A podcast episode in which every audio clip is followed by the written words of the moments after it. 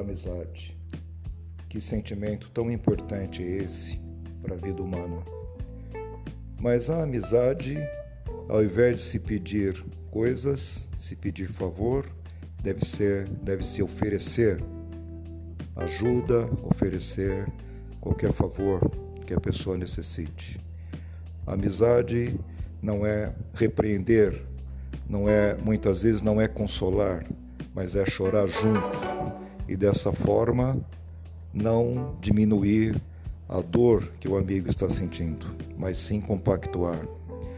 A amizade é aquela que, não tendo uma palavra melhor que o silêncio, que se faça o silêncio, em respeito, que é o sentimento mor para qualquer amizade.